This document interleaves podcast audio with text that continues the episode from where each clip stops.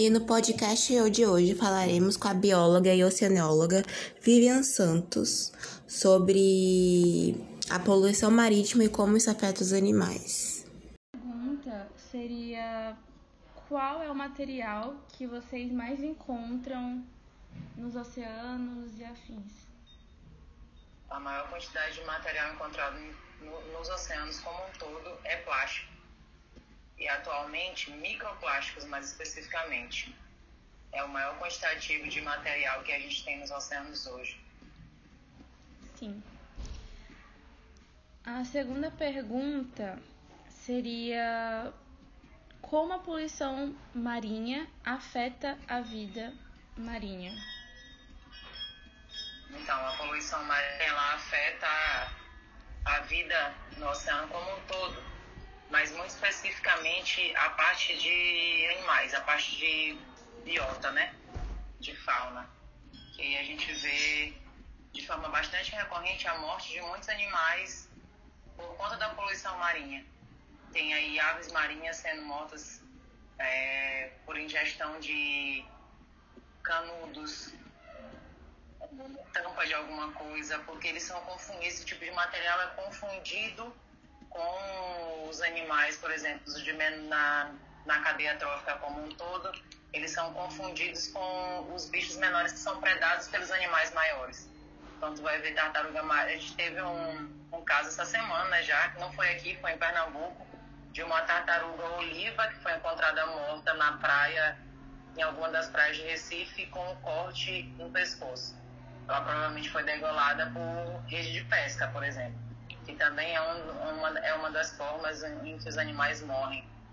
Tanto peixes de forma, os menores, os peixes menores morrem dessa forma, é, via humana, né? Que a gente consegue identificar. E aí os animais maiores com ingestão de plástico, majoritariamente. Sim. Qual é o animal, os, a, a espécie de animal que vocês mais encontram que são afetados por essa questão da poluição? Eu não consigo te precisar qual é o maior quantitativo, porque como eu trabalho na área portuária, eu trabalho com oceanografia na área portuária, é, eu não consigo te precisar, mas é como vai, vai, vai acabar ficando repetitivo que as informações que eu vou te dar. Mas assim, a gente encontra muita ave marinha, é muito encontrado algum, é, bastante aves marinhas.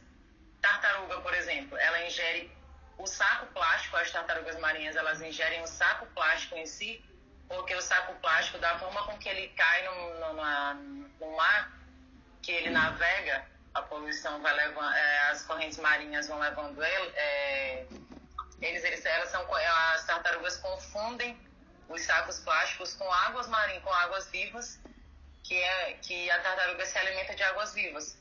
Então, uma das coisas que faz mais uh, a ocorrência de mortes da, nas tartarugas marinhas, por exemplo, são os sacos plásticos e as redes de pesca.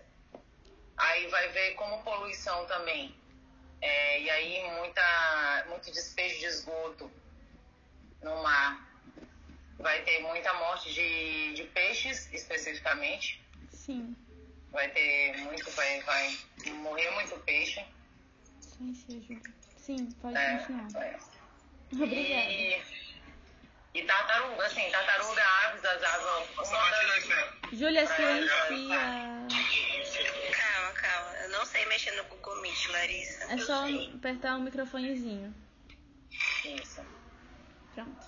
Obrigada. Aí as aves marinhas que a gente está vendo muito agora por conta da pandemia do Covid, o uso de muitas máscaras descartáveis.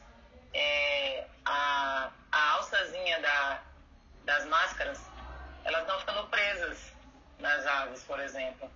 Quando não estão ingerindo, elas estão ficando presas com a alça no pescoço. E aí não tem saída. Existem canudos, por exemplo, é uma coisa que, para quem trabalha muito fortemente com o meio ambiente, é um, uma coisa muito danosa para os animais, porque é muito fácil a ingestão. E as tampas plásticas também. Sim. Sim, é, agora, já que Juliana entrou, ela vai fazer algumas perguntas e ou mandar mesmo no, nas mensagens. Tá certo. Júlia, já. Eu vou pegar só as perguntas aqui. Tá. É, é, é, como a, a poluição marítima afeta a vida Eu marinha? já, eu já fiz essa pergunta. Ah, já? Já. E já falou dos materiais que se encontram? Sim. É, e soluções para esses casos, assim, Isso. de, de É porque- plásticos na praia que se acham muitos, né? E é, formas de, de poluir menos, é, formas sustentáveis, assim. Sim, é, por exemplo, deram um- uma observação, porque falam que às vezes até mesmo materiais biodegradáveis às vezes são encontrados dentro das de alguns animais encontrados. Por exemplo, criaram agora um, um tipo de copo, que ele é um copo meio que é um papel, mas também encontram em tartarugas e disseram que não ajuda muito. Aí, como que tu acha, já que até mesmo criando esses materiais, assim, biodegradáveis, do mesmo entendimento, ainda são encontrados em alguns animais. Então, como que a Então, mas- solução, assim, mais... Então, a questão dos materiais biodegradáveis é que, apesar de serem biodegradáveis, eles têm um tempo de vida.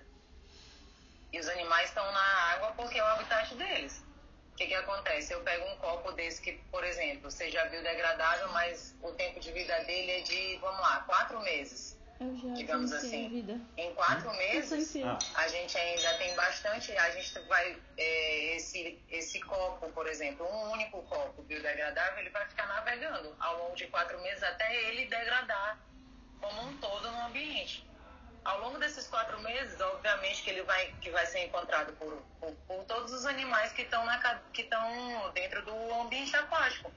Então, assim, ainda que sejam biodegradáveis, a é vida útil é menor mas não deixa de ser, não é instantânea a degradação do copo, não é instantânea a degradação do, do canudo de Bruna, papel, por Bruna. exemplo.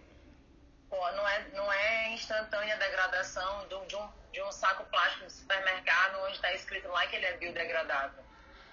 Como não é sem, não, como, a, como a degradação dele não é instantânea, ainda, ainda vai haver acúmulo desse tipo de material nas praias, no, no- no meio dos oceanos como um todo, hoje a gente já tem uma ilha de plástico no meio do Pacífico, de tanto lixo que já foi encontrado nos oceanos. E hoje a gente tem mais plástico no ambiente aquático do que peixes, por exemplo, de tão grande que ficou a, a produção de plásticos no, no, no como um todo, né? No, o ser humano criou tanto plástico, é plástico para todas as coisas, são embalagens para todas as coisas, que acaba que não tem, a gente está em hoje uma alta, uma alta é, um alto quantitativo de, pe- de pesca, o que faz tu perder muita capacidade de vida dentro do oceano, e uma baixa e uma, e uma alta produção. Aí tu vai, tu vai ter o quê? Uma alta pesca, tu vai ter menos animais, e aí tu vai ter uma produção de plástico estratosférica, que vai fazer aumentar, ter maior quantitativo de plástico e menor quantitativo de peixes. É o que a gente tem hoje. Algumas soluções que a gente pode encontrar é literalmente fazer uso de material que seja que não seja de tão fácil descarte, por exemplo, não usar canudo de plástico, quem, quem gosta de usar canudo, por exemplo, ter sempre o seu canudo andando junto. É, eu vi uma outra coisa interessante que eu tenho uma amiga que tem, que é hashi.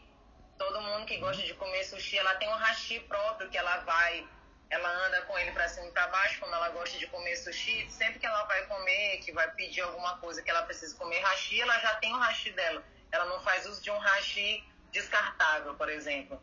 É, os copos, copo mesmo, copo, caneca, essas campanhas de conscientização para uso de um único, de, uma, de um único material, um único copo, um uma única caneca, um único talher é muito válido.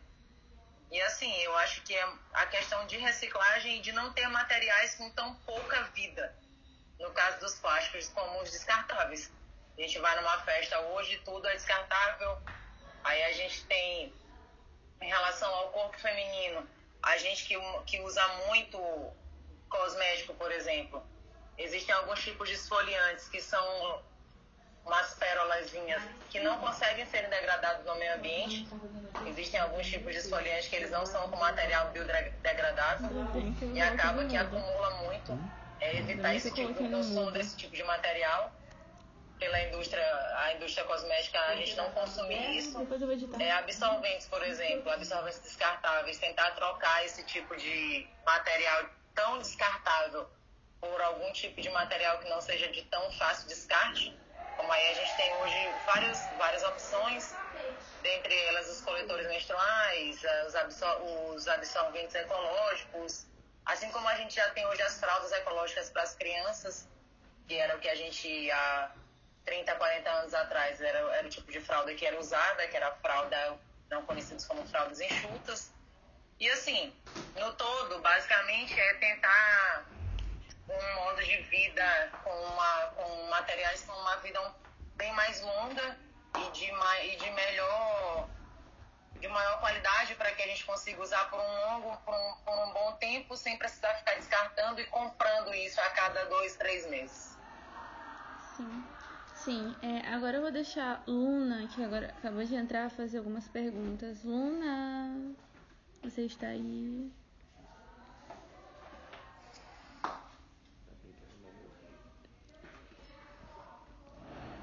Nossa, Luna muito atenta, enfim. Mas se não tiver. Acontece. É, acontece. Mas enfim. Mas, Larissa, tem uma professora na, na UFMA chamada Mariana Basso Jorge, que ela tem um projeto dentro do laboratório dela que trabalha com essa coisa de, de reciclagem, de, de educação ambiental como um todo. Eu acho que eu, vou, eu posso passar aqui no teu WhatsApp o link do, do laboratório dela, que é bem interessante. Eles têm um Sim. projeto com isso. E aí eu acho que vale a pena pelo menos dar uma olhada no. no a Luna tá falando aqui no chat. Luna, era é... só para te mandar as perguntas que tu tinha feito sobre a, o que ela falou. É, tipo, eu fiz as perguntas na hora que você me chamou, eu não respondi porque eu tava procurando papel que eu anotei, só que eu não achei, provavelmente. Tá nas minhas pastas, minhas pastas estão guardadas agora. É, mas, tipo, eu pensei em perguntar mais sobre aqui em São Luís, é, se ela acha que tá, a nossa cidade está sendo mais conscientizada e se está tendo mais abertura para os cidadãos, tipo, de projetos de limpar a praia, o que, que ela está achando sobre a conscientização da cidade em si e como afeta a, a nossa a nossa calma que eu não lembro a palavra é, como é que afeta a nossa fauna é, em relação à nossa a pescaria aqui também então, Luna, como, como conscientização para as praias especificamente, eu não consigo te dar uma resposta precisa porque a gente não tem vindo do poder público nenhum tipo de projeto que seja nesse sentido. Em relação, aliás, na relação do poder público com uma oferta de alguma coisa para a educação ambiental da, da sociedade, da população em si, foi quando a gente teve no governo do Edvaldo Holanda a criação dos ecopontos, que aí deu uma incentivada na, na, na população como um todo para a questão de separação de lixo, para o, o lixo reciclável. Que aí hoje eles recebem material plástico, papel, metal, vidro e alguns poucos outros tipos de material. E, por exemplo, a gente tem algumas ONGs, algumas outras iniciativas aqui em São Luís que fazem a coleta de lâmpada e de pilhas. Mas, por exemplo, a gente para pilhas, a gente tem alguns poucos lugares, por exemplo, a gente tem no centro uhum. elétrico, em todas as redes de centro, em todas as lojas do centro elétrico, que recebe pilhas e de carro. Única exclusivamente a gente tem ah, algumas lojas que, que fazem a venda desse material. Mas, por exemplo, pneu de carro. Quem que coleta isso? A prefeitura não consegue fazer a coleta de todos os, de todos os pneus que são descartados, por exemplo.